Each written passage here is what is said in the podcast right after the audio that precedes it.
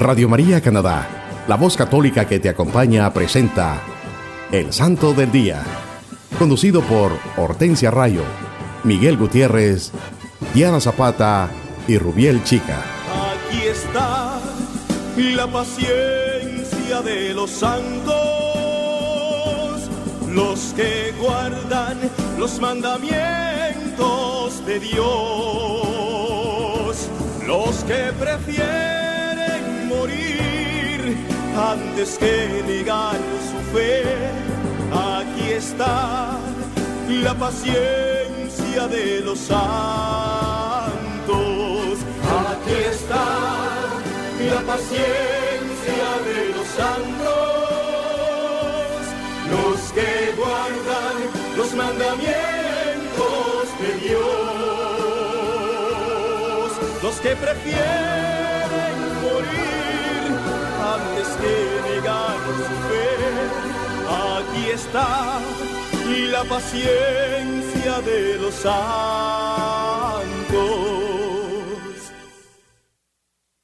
Hola a todos, bienvenidos de nuevo al programa El Santo del Día. Los saludo muy especialmente desde Toronto, Canadá. Mi nombre es Diana Zapata. Rubiel Chica. Hortensia Rayo. Miguel Gutiérrez. Gracias por acompañarnos y estar en sintonía de Radio María Canadá y también por escucharnos a través, a través de nuestra aplicación en los teléfonos celulares. Una vez más, bienvenidos. En el día de hoy vamos a continuar con el segundo capítulo sobre cómo la Iglesia eh, efectúa eh, eh, los estudios pertinentes para llevar a una persona a los altares.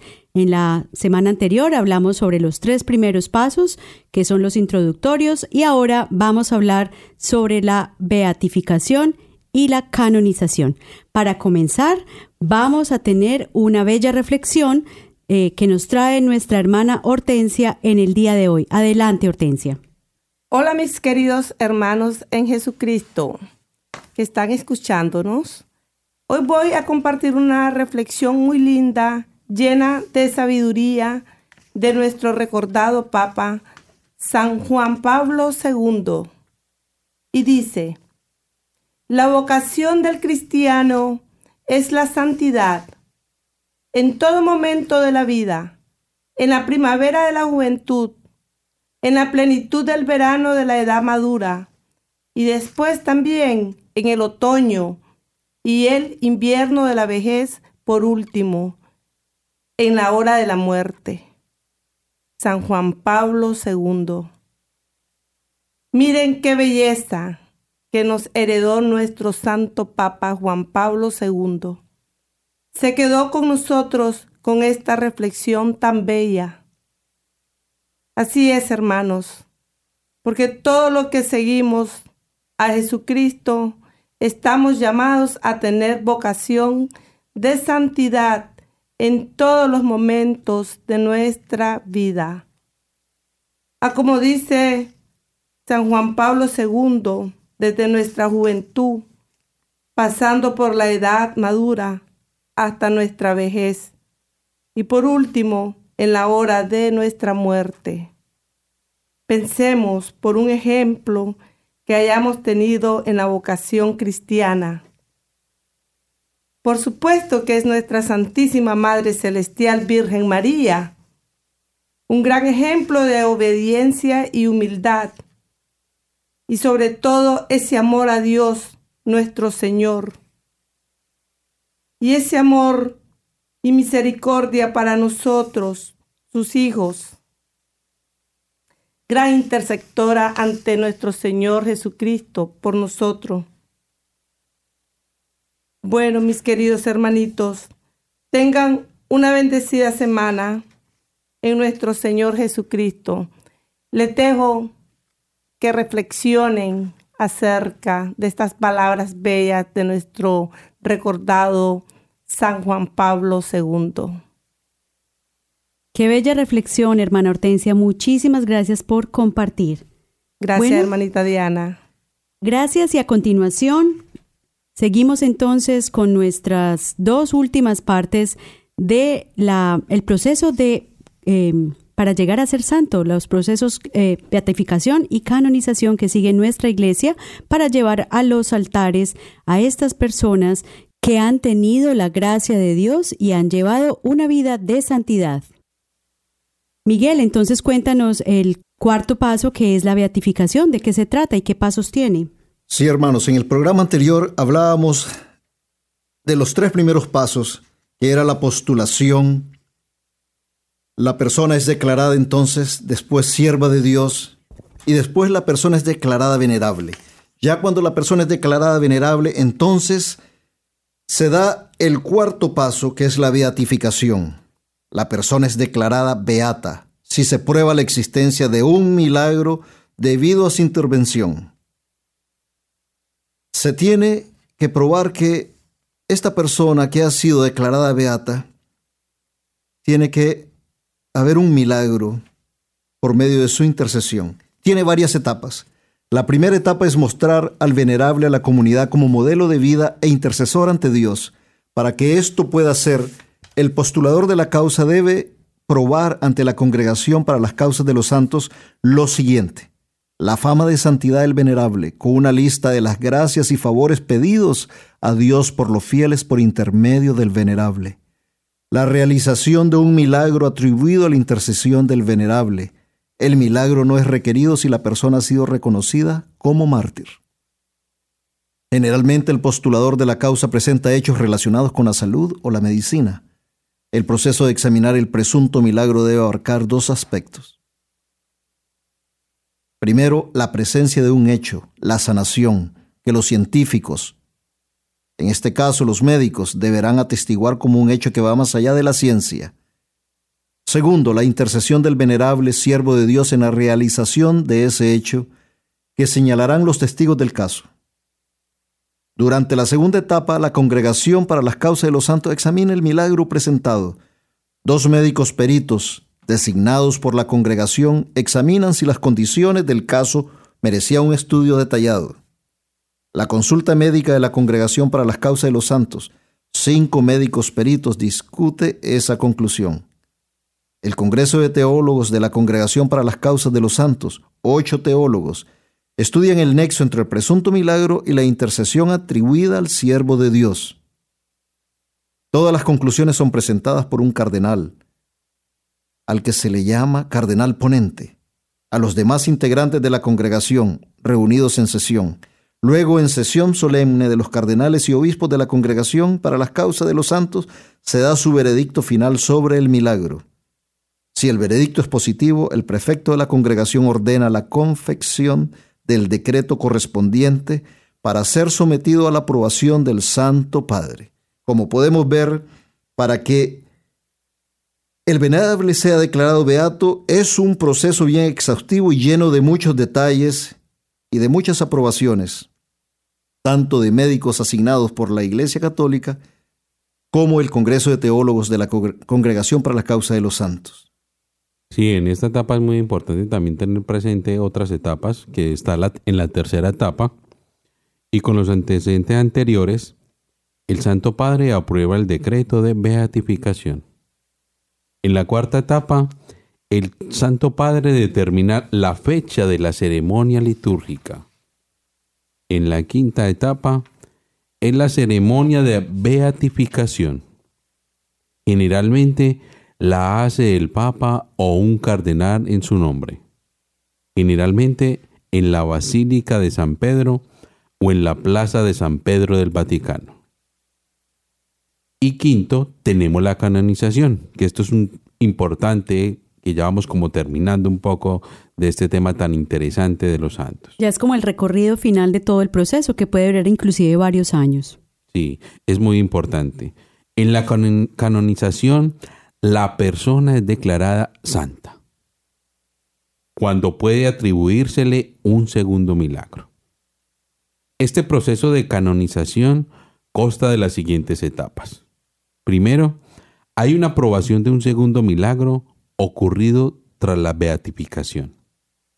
Al igual que ocurre en el proceso de, beatificación, el martirio no requiere habitualmente un milagro.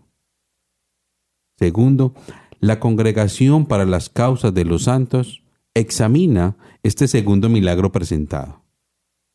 Para examinarlo, la congregación sigue los mismos pasos que para el primer milagro que se presentó para la beatificación. Tercero, el Santo Padre aprueba el decreto de canonización. Cuarto, el Santo Padre convoca un consistorio ordinario público donde informa a todos los cardenales de la Iglesia y luego determina la fecha de la ceremonia de canonización. Quinto, ceremonia de canonización. La celebra el Papa en la Basílica de San Pedro o en la Plaza de San Pedro del Vaticano. En el caso del Papa San Juan Pablo II, las canonizaciones las realizaba en el país de origen del Beato a, canonizar durante sus viajes pontificios por el mundo. Mediante la canonización se concede el culto público en la Iglesia Católica. Se le asigna un día de fiesta y se le pueden dedicar iglesias y santuarios. No existe un cómputo preciso de quienes han sido proclamados santos desde los primeros siglos. En 1988, para celebrar su cuarto centenario, la Congregación para la Causa de los Santos publicó el primer índice Act Status Cansarum.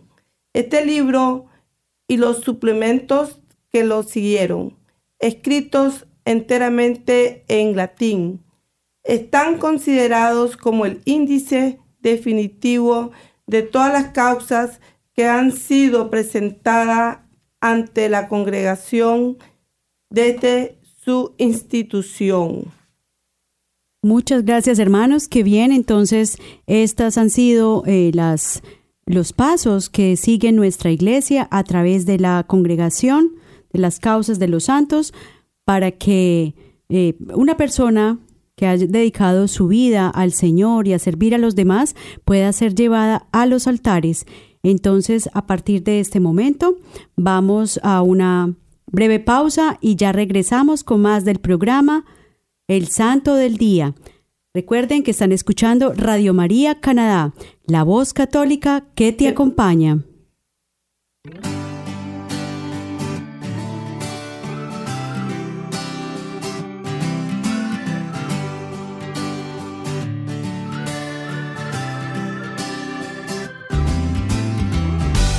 Aunque yo hablara todas las lenguas de los hombres y con la dulzura de los ángeles.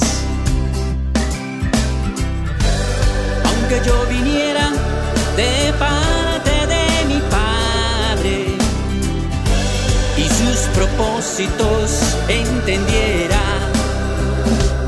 pero si no tengo amor, si no tengo amor, yo no soy nadie. Ama, ama como el Señor. Yo no soy nadie. Ama, ama como el Señor. Yo no soy nadie. Ama, ama como el Señor. Yo no soy nadie. Ama, ama como el Señor. Yo no soy nadie con mi fe yo moviera las montañas y mis riquezas repartiera. Aunque yo entregara mi vida en sacrificios y todas las cosas entendiera, pero si no tengo amor, si no tengo amor, yo no soy nadie. Ama, ama como el Señor. Yo no soy nadie. Ama, ama como el Señor. Yo no soy nadie. Ama, ama como el Señor. Yo no soy nadie. Ama, ama como el Señor soy nadie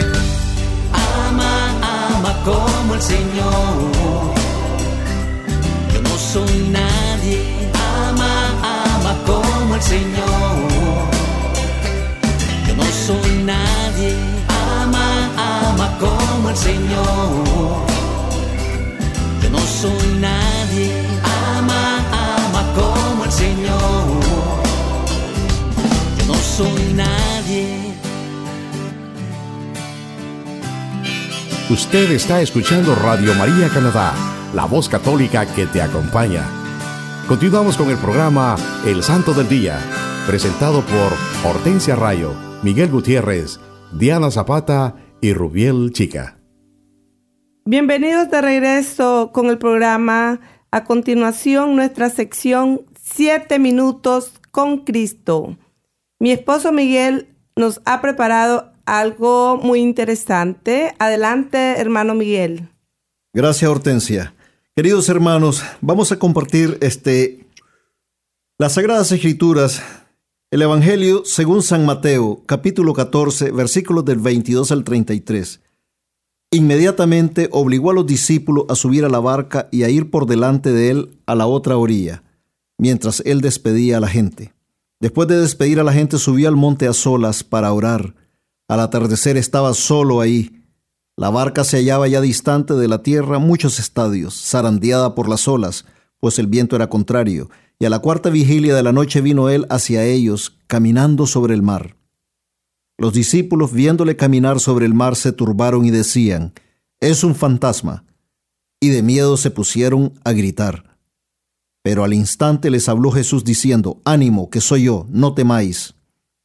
Pedro le respondió, Señor, si eres tú, mándame ir donde ti sobre las aguas.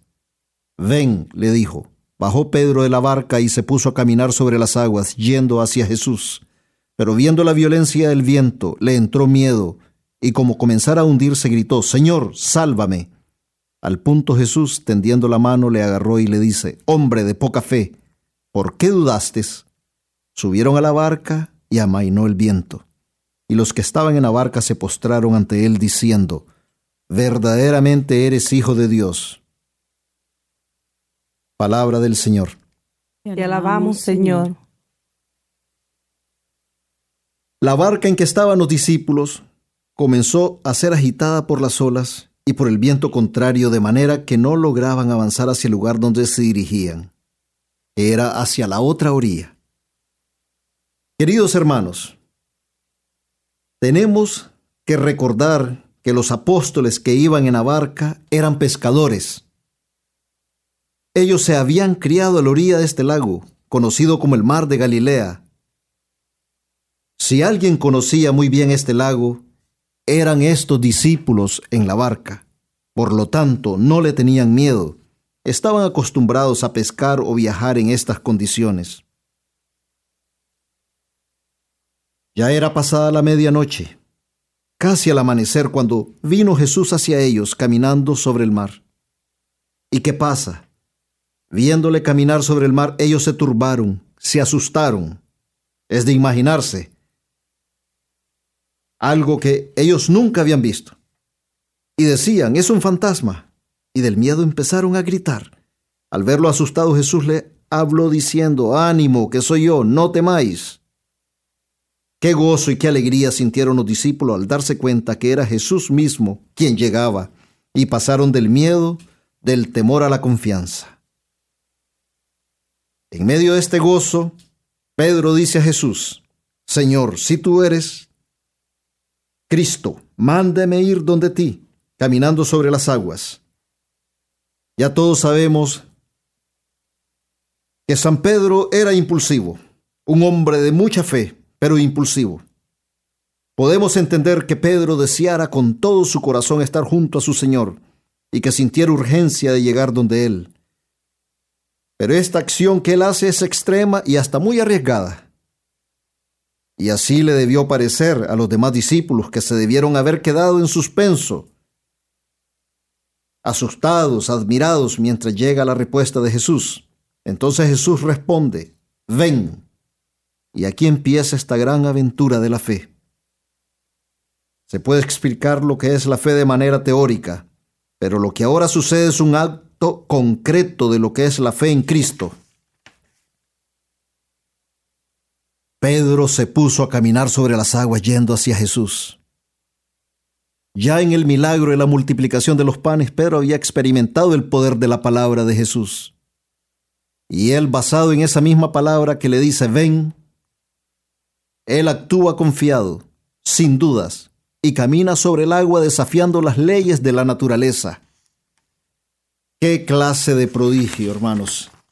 Pedro caminando también sobre las aguas, todo por su inmensa fe que tiene en Cristo Jesús.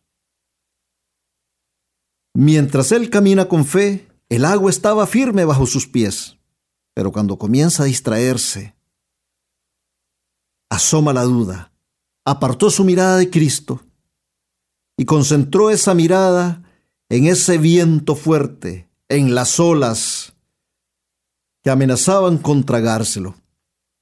Entonces comienza a hundirse en el agua. Dice el Santo Evangelio, mis amados hermanos, viendo la violencia del viento le entró miedo y como comenzara a hundirse gritó, Señor, sálvame. Volvió el miedo que había desaparecido por la santa presencia de Jesús. Pedro en ese momento no tuvo la actitud del creyente que dice, aunque camine por cañadas oscuras, nada temo, porque tú vas conmigo. Salmo 23, versículo 4. Jesús lo sostiene, pero no deja de reprocharle su falta de fe, hombre de poca fe. ¿Por qué dudaste? Muchas veces en nuestras vidas nosotros bloqueamos la presencia de Dios por la falta de fe. Nuestra confianza en Jesucristo debe ser plena, hermanos, completa, sin dudar de su poder infinito que hace prodigios en nuestras vidas, cuando abrimos completamente las puertas de nuestro corazón. Eso es lo que nos dice nuestro Señor Jesucristo cuando la angustia, el miedo, la incertidumbre se apodera de nosotros. Ánimo que soy yo. No temáis, él siempre nos cuida y derrama todo su amor y misericordia sobre nosotros. Solo debemos abrir nuestro corazón a sus palabras, tener toda nuestra confianza en Él y dejar que su gracia transformadora nos cubra. Amados hermanos, nunca olvidemos que cuando tenemos fe en Jesucristo es cuando suceden los milagros en nuestras vidas. Dios les bendiga hermanos y recordemos que amar a nuestros hermanos es ser amigo de Cristo. Gracias hermano Miguel por estas bellas palabras y con esta reflexión entonces terminamos nuestro programa del día de hoy de El Santo del Día. Para la próxima emisión tendremos un tema muy importante que es ¿por qué rezarles a los santos? Les agradecemos mucho su sintonía. Estamos eh, muy felices de que nos hayan, hayan, acompañado en el día de hoy. Recuerden escucharnos a través de Radio María Canadá, nuestra página web radiomaria.ca y en las aplicaciones de los teléfonos celulares. Radio María Canadá. La, voz católica que, te, acompaña.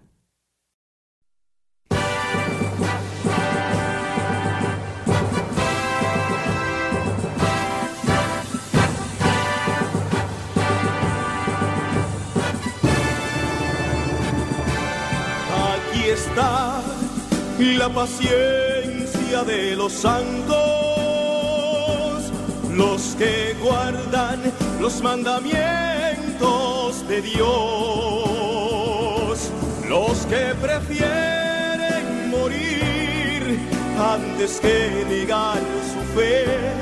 Aquí está la paciencia de los santos. Usted escuchó el Santo del Día, conducido por Hortensia Rayo, Miguel Gutiérrez, Diana Zapata y Rubiel Chica en Radio María Canadá, la voz católica que te acompaña.